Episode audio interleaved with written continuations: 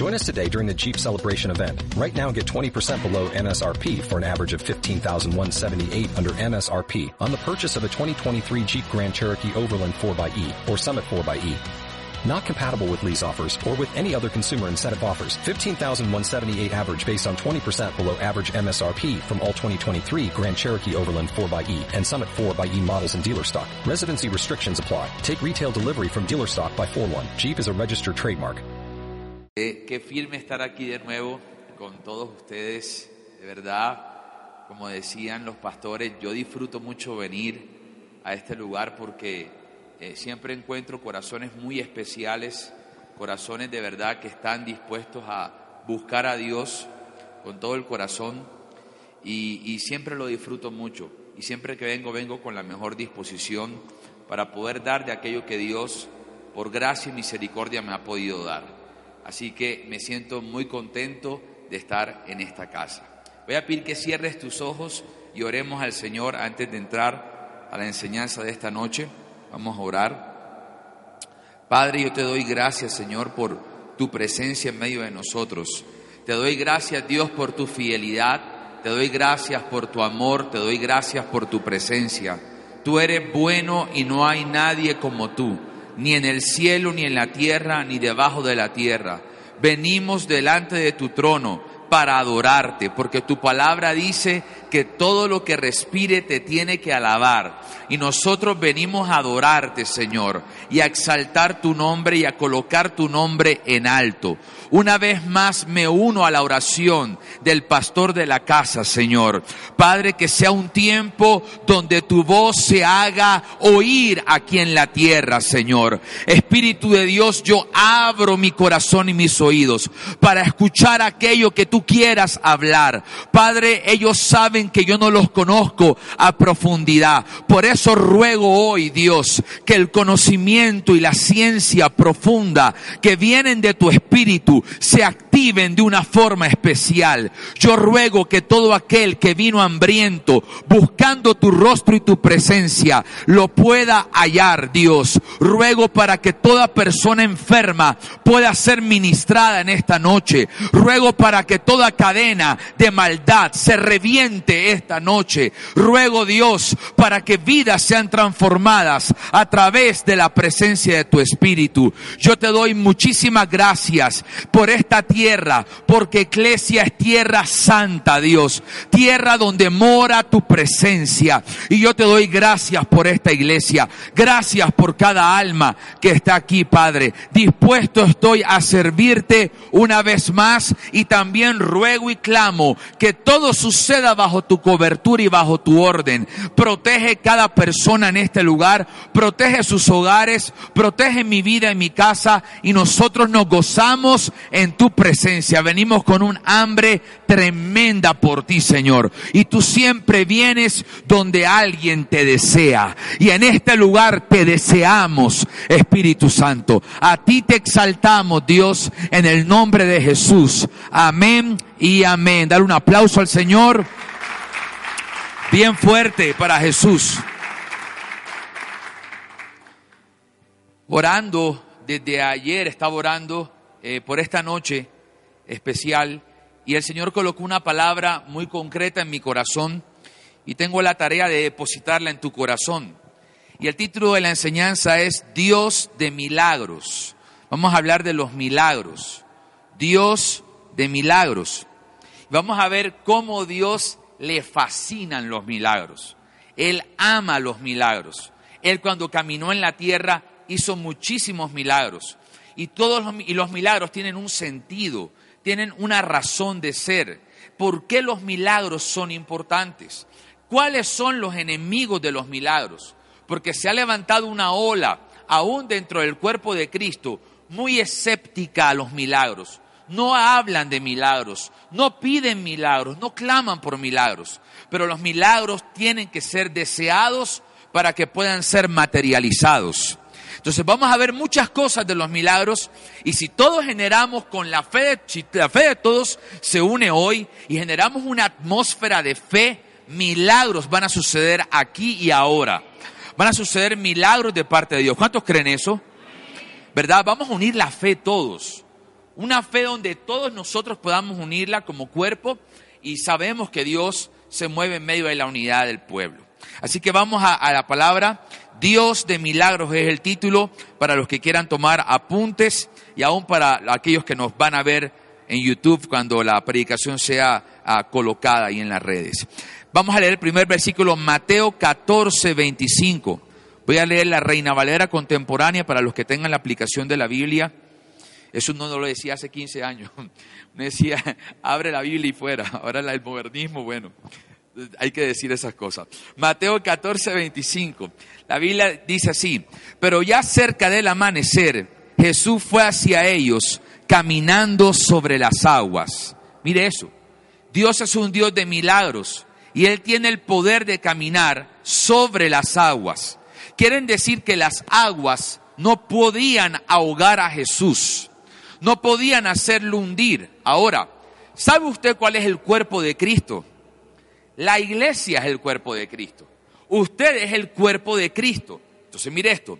Si las aguas no pueden hundir a Jesús, quiere decir que las aguas no pueden hundir al cuerpo de Jesús. Y el cuerpo es la iglesia. Entonces, ¿qué tiene que ver esto con milagros? Que Dios está operando con un milagro allí. Él está caminando sobre las aguas para enseñarnos que nada ni nadie va a hundir la iglesia. Los milagros siempre tienen un mensaje. Los milagros siempre tienen algo que hablar al corazón. Dile al que está a tu lado, no te vas a hundir. Entonces, primer texto, Dios es un Dios de milagros, puede caminar sobre las aguas, imagínate eso. Ahora vamos a leer Mateo 15:30. Mateo 15:30. Mateo 15:30 dice así, mucha gente se le acercó, llevaban cojos, ciegos, mudos, mancos y muchos otros enfermos, y los pusieron a los pies de Jesús, y él los sanó. Mire eso, mucha gente, ¿se da cuenta? Quiere decir que hay mucha gente necesitada ahí comienza diciendo mucha gente, pero ¿cuál fue el verbo? Se le acercó. Nadie puede acceder a un milagro si no se acerca. Nadie puede cambiarle la vida si no se acerca a Jesús. Por eso el bien dice en Juan capítulo 15, alejados de mí, nada pueden hacer. Y si ustedes están sentados en estas sillas, es porque le están diciendo a Él que se quieren acercar, incluso que se han acercado. Y todo aquel que se acerca tendrá que estar expectante a que un milagro pueda suceder. Entonces le llevaban cojos, ciegos, mudos, mancos y muchos otros enfermos y se los ponían a los pies. Entonces Jesús caminaba y mientras caminaba, esta gente se empezaba a curar, esta gente se empezaba a sanar.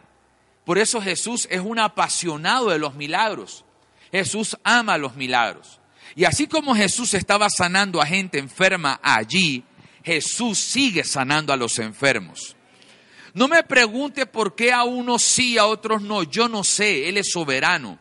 Pero el que no, el que a otros no vean sanidad, no quiere decir que Dios haya dejado de sanar. Yo no puedo juzgar a Dios por eso.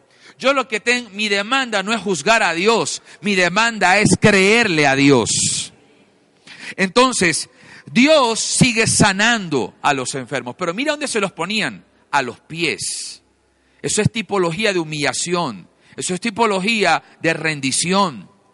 Entonces, los que se rinden van a tener la facultad de ser aquellos que puedan ser a obtener un milagro, que puedan ser premiados por un milagro de Dios. Yo comienzo en esta introducción haciendo una pregunta. ¿Cuántos necesitan un milagro? El que no dijo amén es mentiroso. Todos necesitamos un milagro. De una u otra forma. Dios estaba, Jesús, él comienza predicando, caminando sobre las aguas. Es un milagro, está rompiendo la ley de la gravedad. Y en la segunda, sana a todos los enfermos. Gente que se iba a morir, Jesús la sana. Vámonos a un, a un tercer texto. Marcos 1 del 40 al 41. Marcos 1 del 40 al 41. Dice la Biblia así.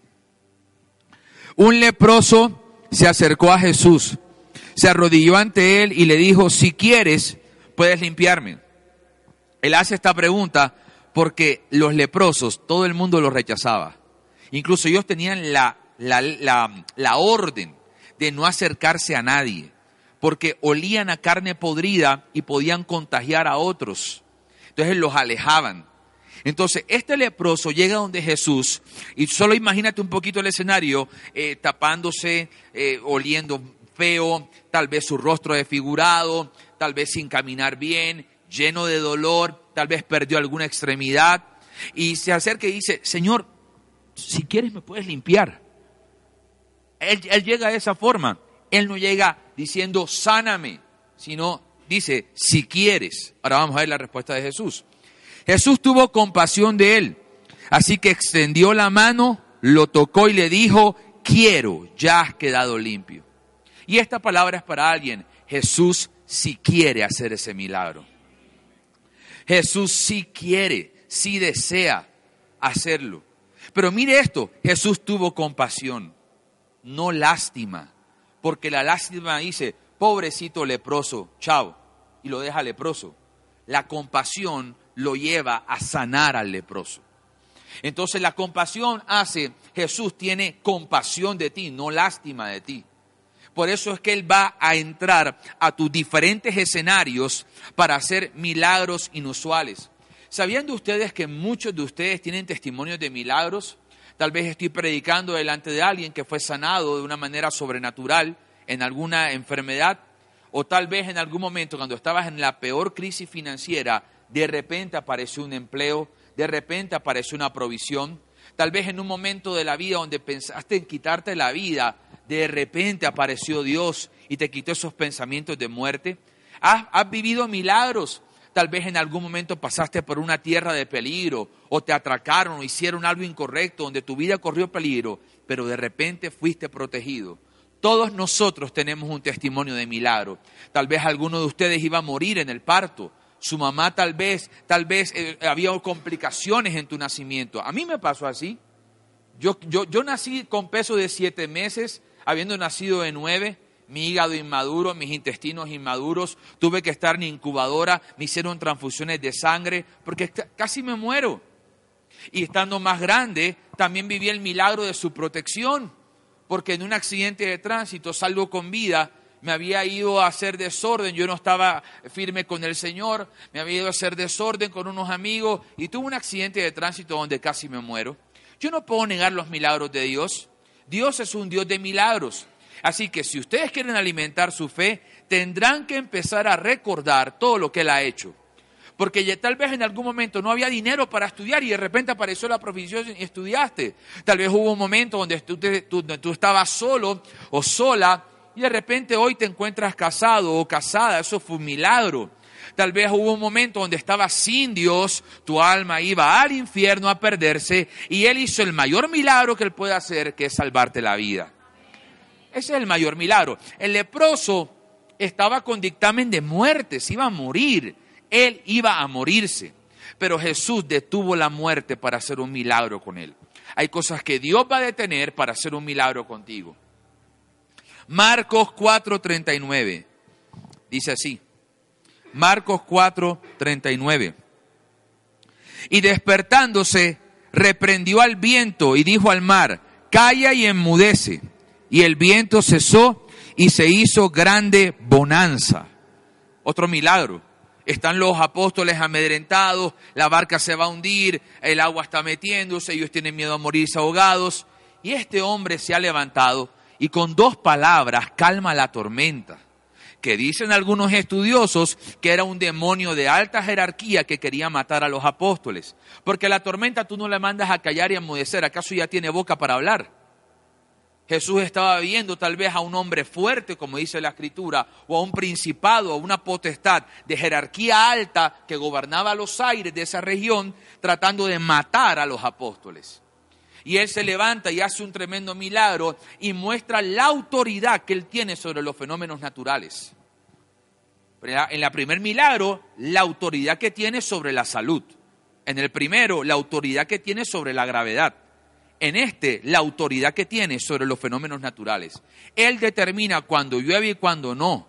Él determina cuando una tormenta termina o cuando una tormenta avanza. Recuerde que Él originó el diluvio, Él generó el diluvio, pero ahora detiene la tormenta. Entonces Dios es soberano en los aires.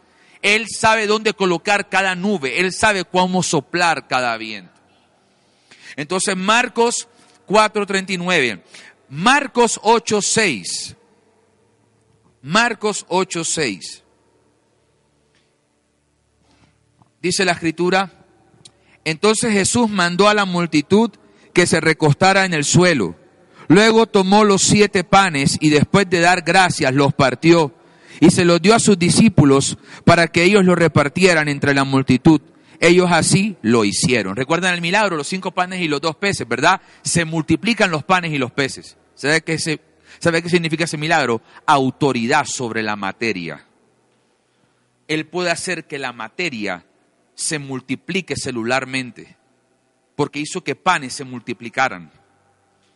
Él hizo que panes se multiplicaran. Entonces, en el primero, controla los aires, controla las leyes, controla la salud, ahora controla la materia.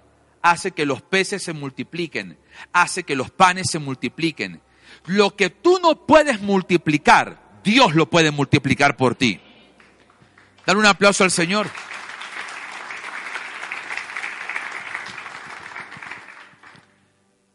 Porque tal vez hoy tú tienes cinco panes y dos peces que representan. Bueno, solo lo que yo tengo solo me alcanza para mí. Pero cuando Dios mete su mano de milagros, te puede bendecir tanto que no solo tendrás para ti, sino para repartir a otros. Porque Dios hace esos milagros. Un milagro de multiplicación. ¿Se da cuenta? Jesús ama los milagros y los quiere hacer hoy. ¿Cuántos quieren eso? ¿verdad? Marcos 9:26. La grandeza de Dios, autoridad sobre la materia, sobre los aires, sobre la salud, sobre las leyes naturales, ese es nuestro Dios. Marcos 9, 26 al 27. El espíritu salió gritando y sacudiendo con violencia al muchacho, el cual se quedó como muerto. En efecto, muchos decían, está muerto. Pero Jesús lo tomó de la mano, lo enderezó y el muchacho se puso de pie. Mire ese milagro. Un chico que tenía un demonio viviendo dentro de él, que lo estaban matando. Este, este chico se metía en el fuego y en el agua y el papá está preocupado porque tiene miedo que el hijo se le queme o se le ahogue y el papá eh, tiene, la, tiene la incredulidad en el corazón, porque el papá le dice a Jesús, ayúdame a creer que tú puedes hacer un milagro con mi hijo. Y Jesús le dice, yo te voy a ayudar. Y Jesús hace un milagro con el chico. Y este chico viene violentamente y es libertado por Jesús. Mire la autoridad que tiene Dios. Él tiene autoridad aún sobre los espíritus inmundos para apartarlos de nuestra vida. Y cuando yo leía esa parte, Dios me decía, gente que ha sido oprimida por las tinieblas, que ha sido atacada, será liberada por el Señor. Gente que ha sido atacada. Mis hermanos, mis amigos, las tinieblas son reales. Estamos en un estado de guerra. Los reinos están chocando constantemente. Donde tú vas generas un trastorno, donde tú vas generas un choque, porque tú portas la llama, tú portas al Espíritu y a veces te metes en una empresa o en un lugar donde no se está moviendo Dios, pero como tú llevas a Dios, a veces generas un choque en el lugar a donde tú llegas. Por eso, por eso a veces tú ves tanta resistencia a tu cristianismo.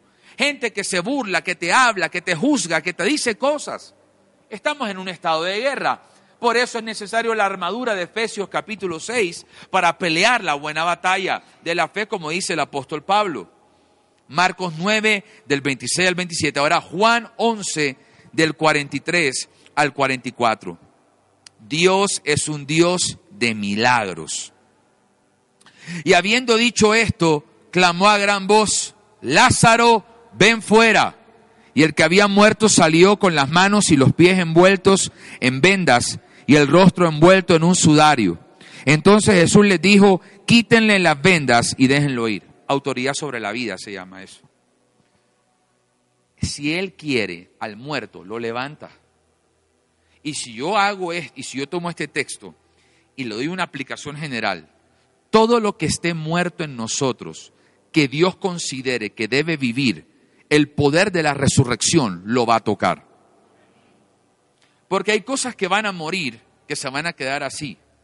Pero hay cosas que van a que, que murieron, pero que Dios las va a resucitar. Yo he visto matrimonio resucitar. Yo he visto finanzas resucitar. Yo he visto ministerio resucitar. Yo he visto sueños resucitar. Yo he visto, yo he visto planes resucitar. Carreras resucitar. La resurrección puede tocar a cualquiera esta noche. Cosas muertas. He visto oraciones resucitadas. ¿Sabe qué significa eso? Gente que la había muerto a orar, que ya no le gustaba orar, que le aburría orar, pero esa pasión por la oración era resucitada. He visto resucitar relaciones entre padres e hijos, oraciones muertas, donde el hijo odiaba al papá y el papá no trataba mal al hijo. He visto esa resurrección. Y el poder de la resurrección puede tocar a cualquiera en este lugar para traer libertad, para traer sanidad, al alma, porque no solo los milagros son para sanar el cuerpo, hay, hay cuerpos, ah, yo he visto gente en los gimnasios, tronco de cuerpos, pero el corazón lo pueden tener reventado y herido. Así que, no, así que esa gente tal vez tiene el cuerpo más saludable, pero el corazón más herido. Entonces Dios puede traer un milagro de sanidad a tu alma. Dios puede arrancarte de las manos del odio o del rencor. Él puede hacer milagros de cualquier índole. Dios es un Dios de milagros. Repita conmigo, Dios de milagros. Vamos a definir qué es un milagro. Vamos a definir qué es un milagro. Un milagro es una intervención sobrenatural en los asuntos humanos que no se puede explicar por las leyes naturales. Eso es un milagro. Mire la definición, es una intervención. Dile al que está a tu lado, Dios va a intervenir. Porque cuando Él interviene es porque va a ser un milagro. De pronto tú dices, pastor, es que yo eso lo veo bien quieto. Él va a intervenir. Entonces de pronto alguien dice, ay, pastor, pero es que yo llevo mucho tiempo creyendo eso. ¿Sabes lo que quiere el enemigo? Que ya no te quede fe quiere acabar con ese pequeño grano de mostaza de fe. Pero hoy levanta tu fe de nuevo. Levanta tu fe de nuevo y vuelve a creer. Mientras Dios no haya dicho que no, hay esperanza para seguir creyendo.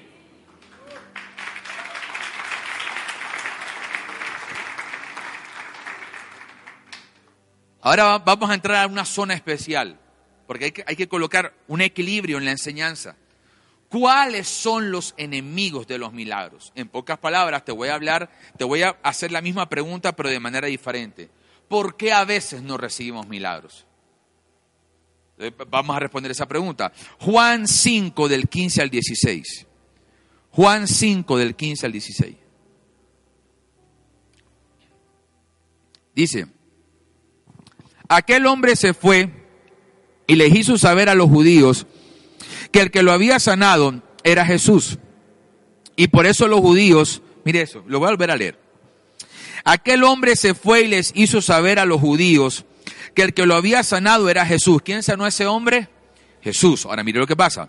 Y por eso, o sea, por la sanidad, y por eso los judíos lo perseguían y procuraban matarlo, porque hacía esto en el día de reposo. ¿Se da cuenta? Jesús representa los milagros y los fariseos lo quieren matar. Por eso este mensaje tiene que ser predicado. Por supuesto que con el total equilibrio de la palabra, pero tiene que ser predicado porque eso no viene de, hoy. A Jesús lo querían matar los fariseos porque hacía milagros y hay gente que quiere matar los milagros en la iglesia.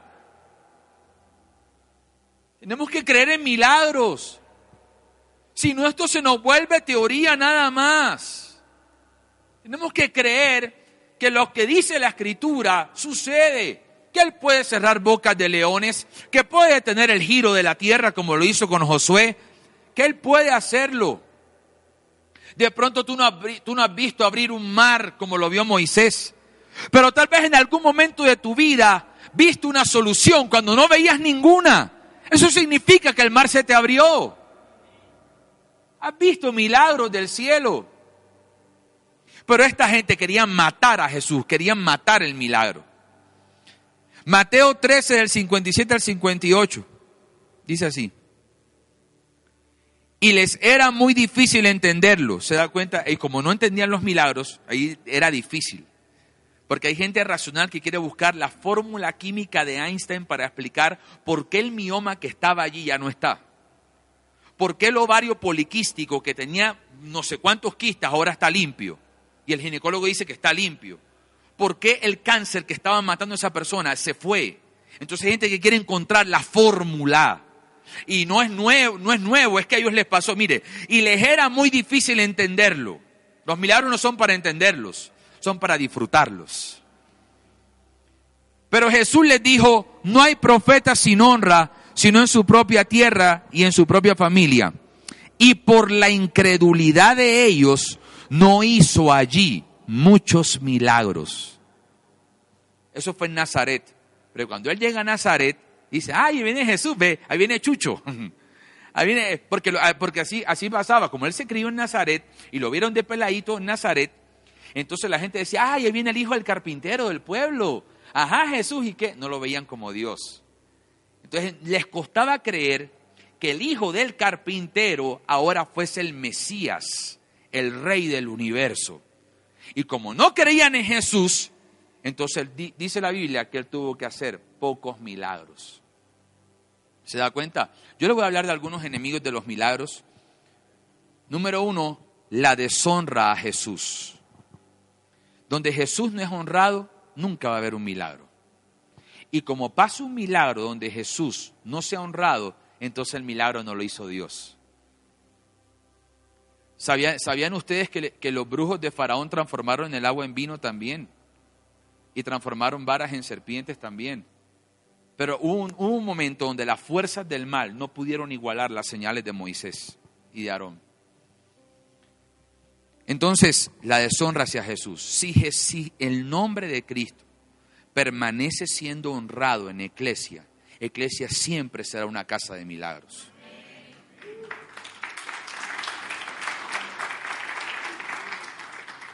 Segundo enemigo, la incredulidad y la impaciencia.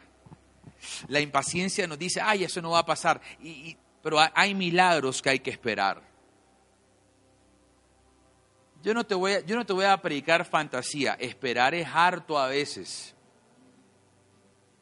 Oh, que si harto. Eh, esperar no es fácil. Estar en la sala de espera no es fácil.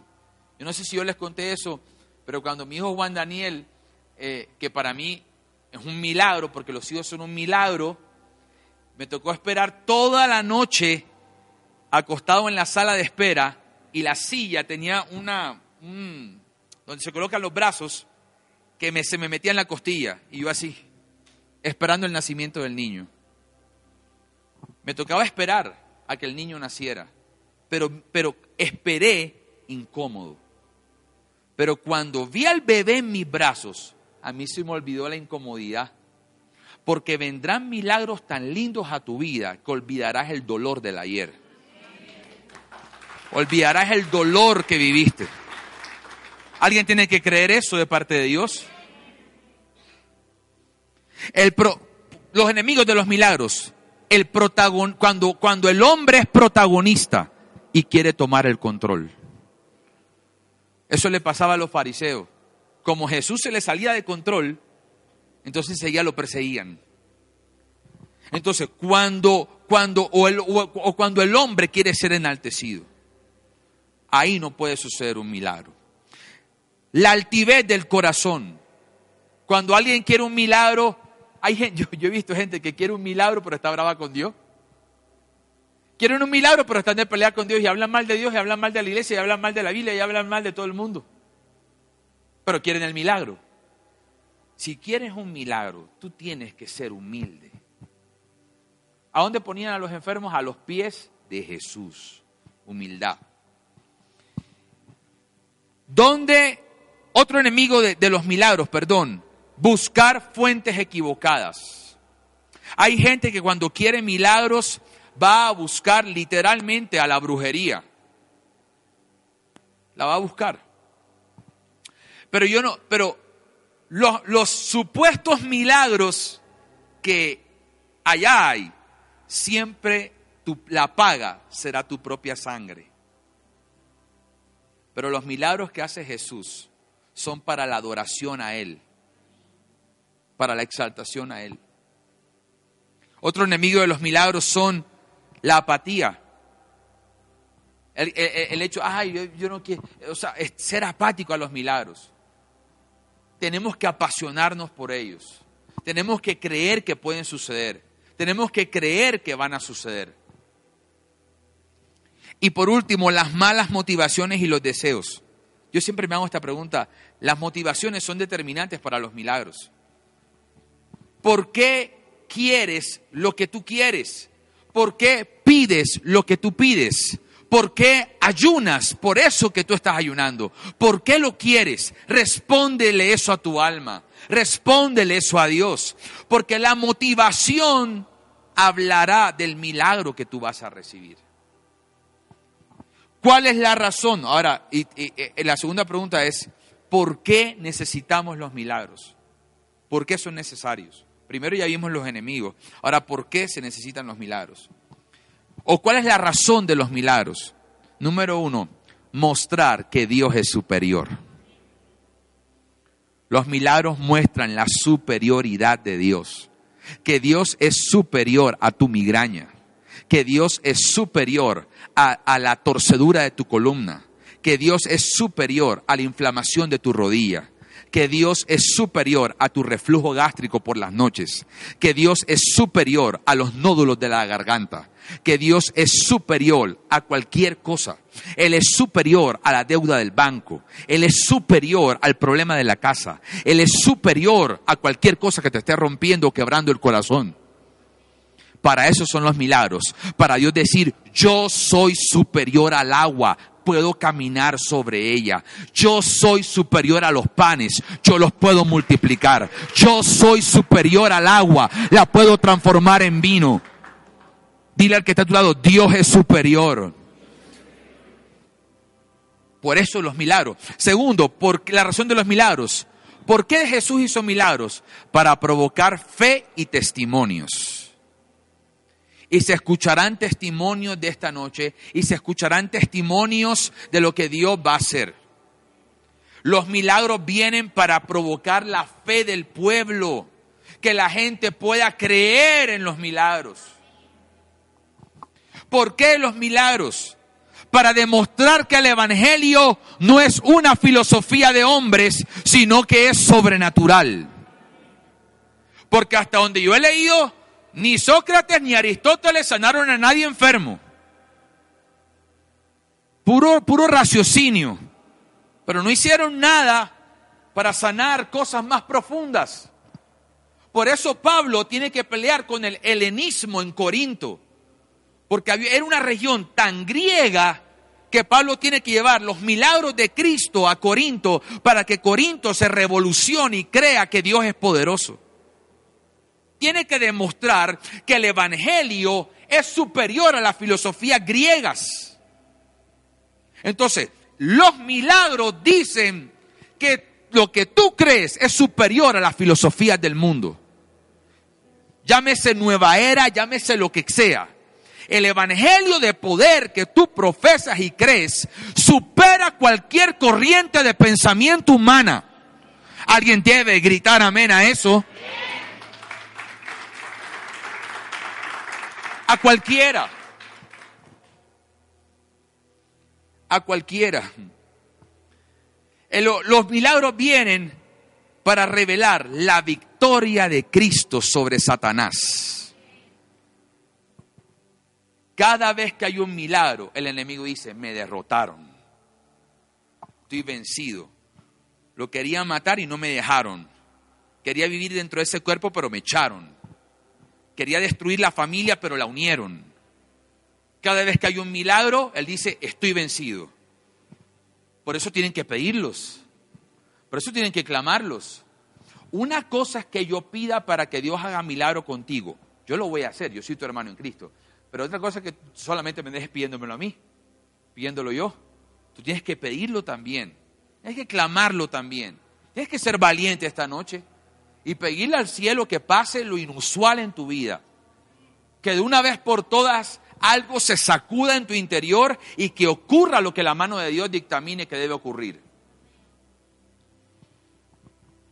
¿Por qué, por qué los milagros? Para, para mostrar el amor y la misericordia de Dios.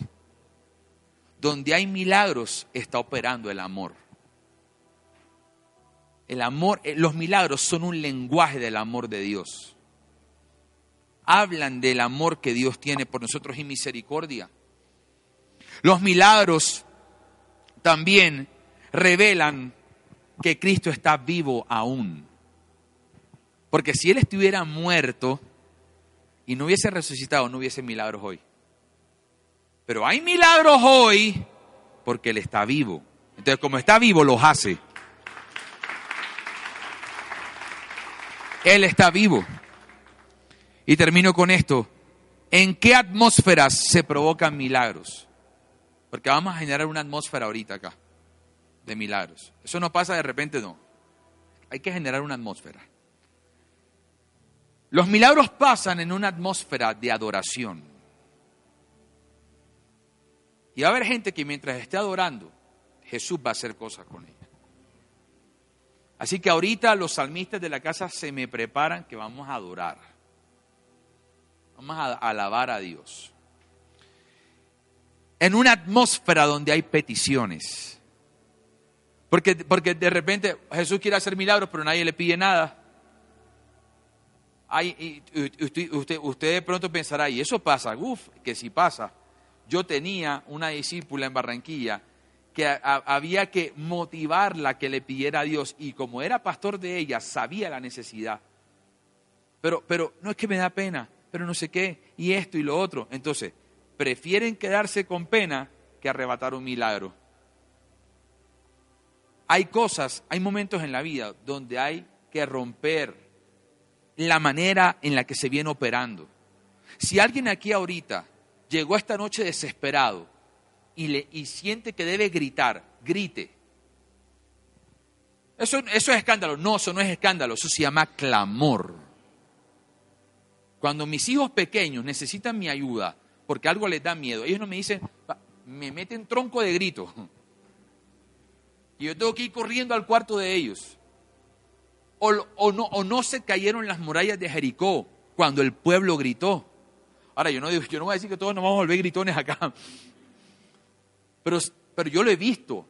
Yo he visto gente que, que en la desesperación le claman a Dios con una intensidad y una fuerza tan terrible que algo se quiebra en el mundo espiritual.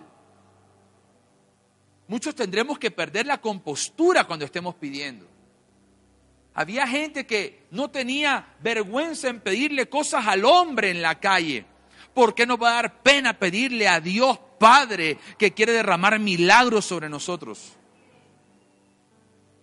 Una atmósfera de adoración, una atmósfera de petición y una atmósfera de humillación.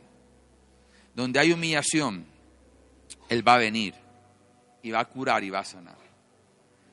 Si alguien, si alguien esta noche necesita un milagro, lo primero que tendrá que hacer es, Señor, humillarse. Decirle, Señor, yo lo necesito. Yo lo necesito si de pronto alguien aquí ya se fastidió de ese tratamiento médico de estar tomando tres, dos, cuatro pastillas diarias. Yo he vivido momentos así en mi salud. Y eso de verdad que a veces cansa.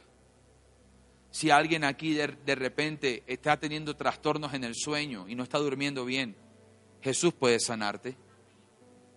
Si alguien aquí está pasando alguna dolencia en alguna coyuntura del cuerpo, Jesús puede curarte. Si alguien está siendo oprimido por dardos y saetas del enemigo, Él puede liberarte. Él lo puede hacer. Así que vamos a, vamos a, a generar la atmósfera, ¿verdad? Colócate de pie y vamos a adorar.